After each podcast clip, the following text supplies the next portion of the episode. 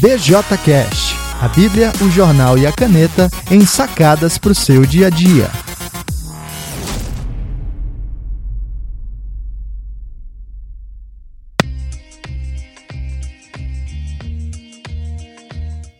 Olá pessoal, bom dia. Eu sou Alan Porto, sou autor do BJC, a Bíblia, o Jornal e a Caneta, e do BJCast que você está ouvindo agora.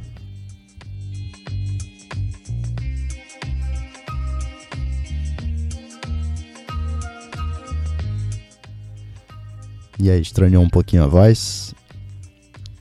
Pois é, eu tô praticamente sem voz aqui, ah, ainda como efeito da, da gripe, essa gripe que não quer me largar. E então eu até pensei em não gravar o episódio dessa semana, ah, mas ao mesmo tempo eu queria aproveitar aqui que a voz tá, tá desse jeito, dá para fazer um efeito diferente, uma voz um pouquinho mais de locutor, alguma coisa desse tipo.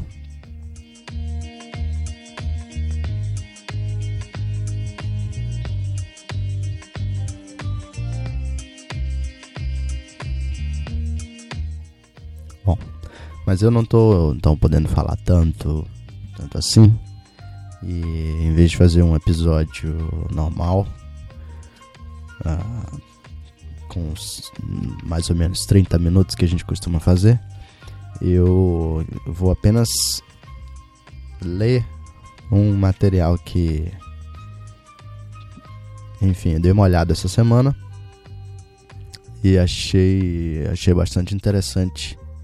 Então é um trechinho de um livro, é pequeno, são duas páginas só, mas que de certa maneira funcionam muito é, para explicar um pouquinho do, da nossa discussão, especialmente acerca do jornal. Eu já falei aqui algumas vezes nesse, nesse podcast a respeito da importância da gente avaliar o jornal, porque a maneira como ele chega para a gente é, é, é, é determinada. Tem tem uma orientação, tem, tem uma visão de mundo por trás. E esse trechinho desse livro vai ajudar um pouquinho a gente a perceber essas coisas.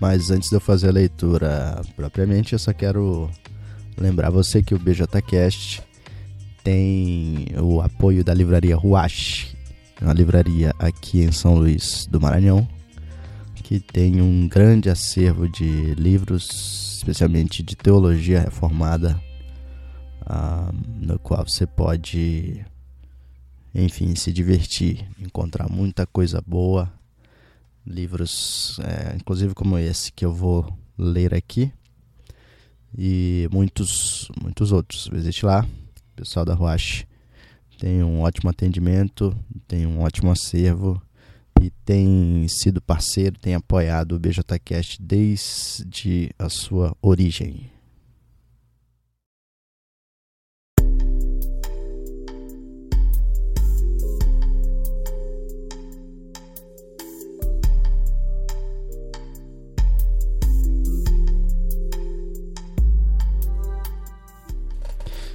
Ok, então deixa eu fazer minha leitura aqui.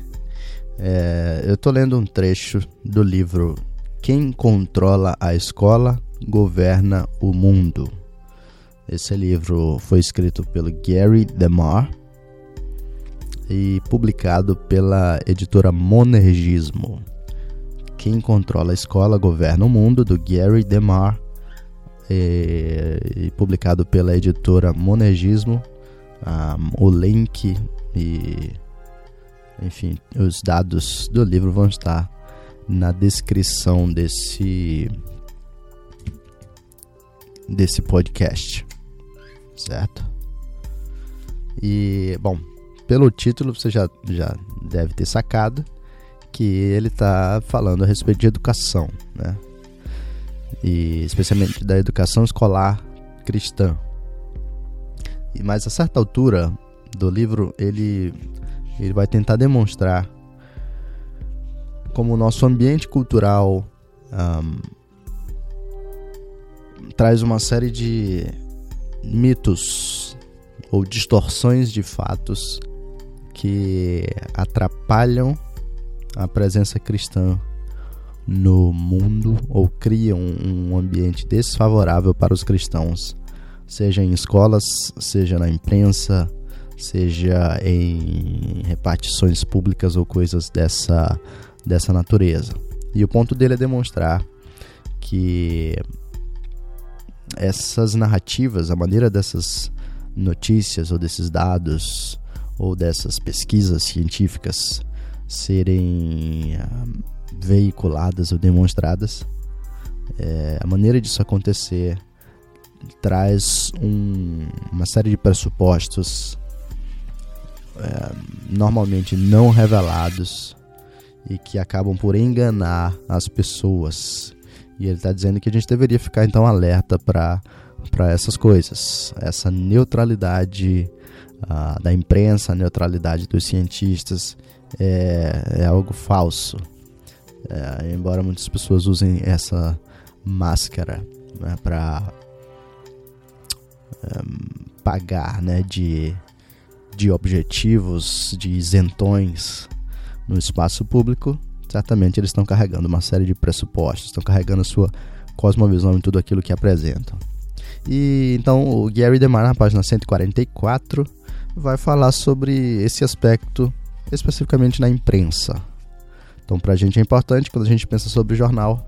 Eu vou ler para você esse trechinho que vai da página 144 até a 146.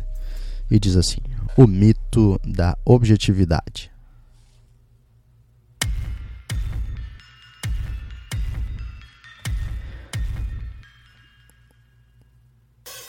Os fatos nunca são neutros e não falam por si mesmos. Os fatos são alinhados para a defesa de uma posição e depois interpretados. Alguns fatos nunca chegam à mesa do intérprete. Gente demais acredita que apresentadores, jornalistas e cientistas apenas relatam os fatos destituídos de tendências, preconceitos ou interesses políticos. Isso quase não acontece, conforme destaca James Davidson Hunter no livro Culture Wars. E aqui a citação do James Davidson Hunter, abre aspas.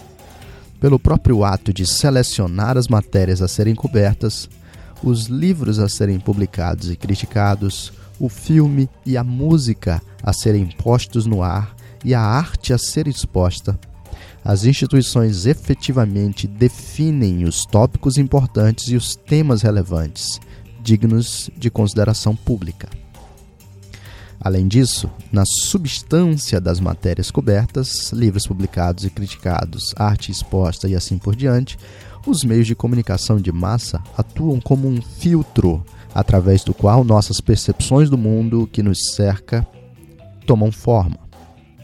Assim, por força das decisões tomadas pelos detentores dos meios de comunicação de massa, decisões aparentemente inócuas tomadas dia após dia e ano após ano, que trabalham nessas instituições, quem trabalha nessas instituições exerce de forma cumulativa um enorme poder. Fecha aspas, encerra a citação do James Davidson Hunter.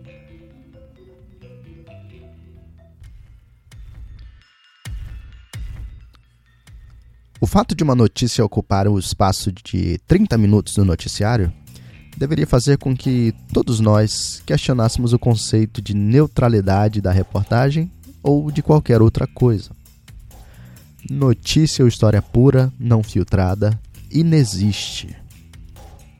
Todas as notícias ou relatos históricos estão carregados de parcialidade, liberal ou conservadora. É o resultado de como queremos que o mundo seja visto. Obviamente, O modo como nós vemos o mundo é o modo correto de enxergar o mundo.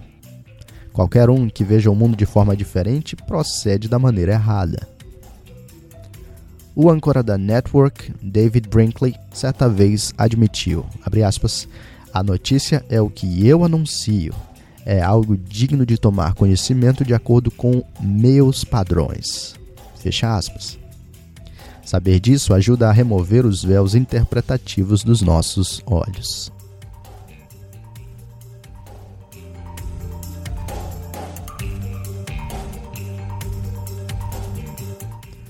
William Proctor, um repórter e autor veterano que trabalhou para o Daily News de Nova York, explica: aspas, o evangelho dos meios de comunicação está enraizado em um tipo de teologia secular que pretende transmitir uma verdade social, moral e política infalível. Uma verdade que o jornal The New York Times promove com todo o zelo do mais radical propagandista. Fecha aspas. Proctor descreveu o editorial e a política de coleta de notícias do Times como o fundamentalismo de Manhattan. Um pacote bem definido, mas também bastante rígido de pontos de vista que o jornal dissemina largamente para influenciar comportamento e crenças políticas, sociais e pessoais. Até a escolha das histórias mostra a parcialidade. Marvin Olasky escreveu, aspas, já que só o Deus onisciente pode realmente ser objetivo, a objetividade humana é inerentemente tendenciosa e os profissionais da Time, reconhecendo esse fato, cada vez mais enfatizam a subjetividade. Mas isso também não é a solução. Fecha aspas. Em 1986, Robert Basil da NBC, admitiu, aspas, a objetividade é uma falácia. Existem opiniões diferentes, mas você não tem que lhe dar, lhes dar pesos iguais. Fecha aspas. Linda Ellerby escreveu: Objetividade é algo inexistente. Todo repórter que afirme ser objetivo mente.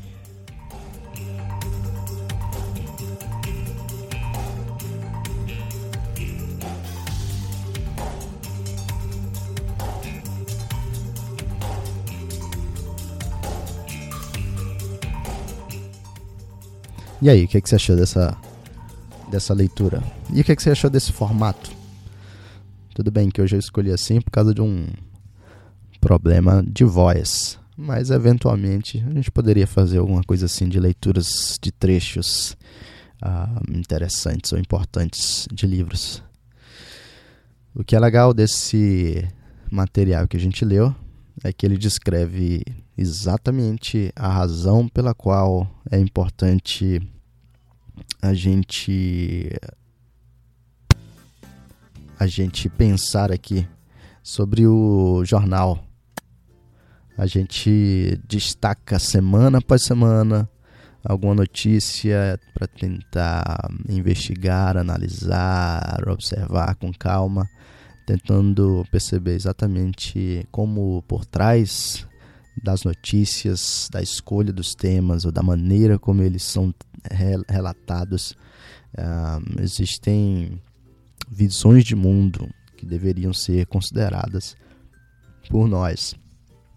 Uh, com isso, você não é obrigado né, a acreditar que cada jornal necessariamente uh, tem uma, uma agenda explicitamente anticristã. Não é esse o ponto.